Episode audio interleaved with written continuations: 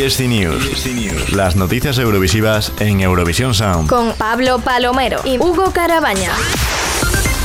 Estas son las noticias eurovisivas de esta semana. La SVT selecciona las primeras canciones del Melody Festival en 2021 que podría quedarse sin su habitual gira. La SVT ha informado que el jurado interno de la cadena ya ha seleccionado las primeras 14 canciones del Melody Festival. Se tratan de la mitad de los temas que competirán por alzarse con el trofeo de la preselección sueca. Además, varios medios suecos han apuntado a la posibilidad de que, debido a la pandemia del COVID-19 y para no poner en riesgo la seguridad del público y la reputación de la cadena entre los espectadores, serían la sala anexa al Globen Arena y el Estudio Net los encargados de acoger las galas del Melody Festival en 2021, ambos situados en la capital sueca. Paralela a estas informaciones, supondría la cancelación de la habitual gira del festival por todo el territorio sueco, se apuntó desde los mismos medios suecos la posibilidad de que David Sandin era el favorito para ejercer de presentador por segundo año consecutivo, pero a lo largo de esta semana él mismo dimitió la posibilidad de que no repetiría como presentador. Amaya y Aitana nominadas a los Latin Grammy 2020.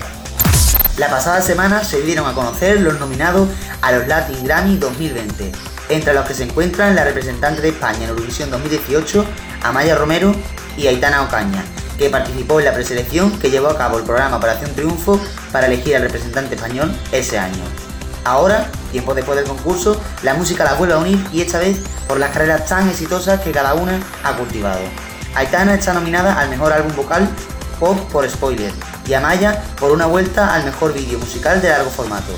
El 20 de noviembre por la noche conoceremos si son las ganadoras en algunas de las categorías en las que están nominadas, en la gran gala del 21 edición de los Latin Grammy que tendrá lugar en Miami.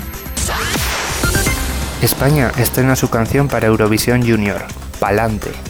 La cadena pública estrena por fin la canción con la que nuestro país estará representado en Eurovisión Junior 2020, Palante, que interpreta Soleá. Además, esta semana hemos conocido que la actuación que se verá el 29 de noviembre se grabará el próximo 20 de octubre en el plató 5 de los estudios de Radio Televisión Española en Prado de Rey.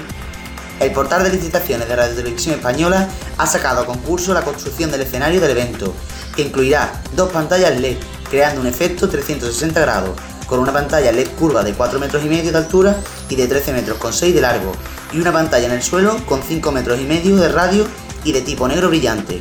Acompañando esta pantalla, la licitación detalla que habrá una pantalla de LED de forma esférica con un metro de diámetro. ESC News. Con Pablo Palomero y Hugo Carabaña. Repasa todas estas noticias y muchas más en scplus.es y en nuestras redes sociales arroba Eurovision Sound y arroba scplus-es.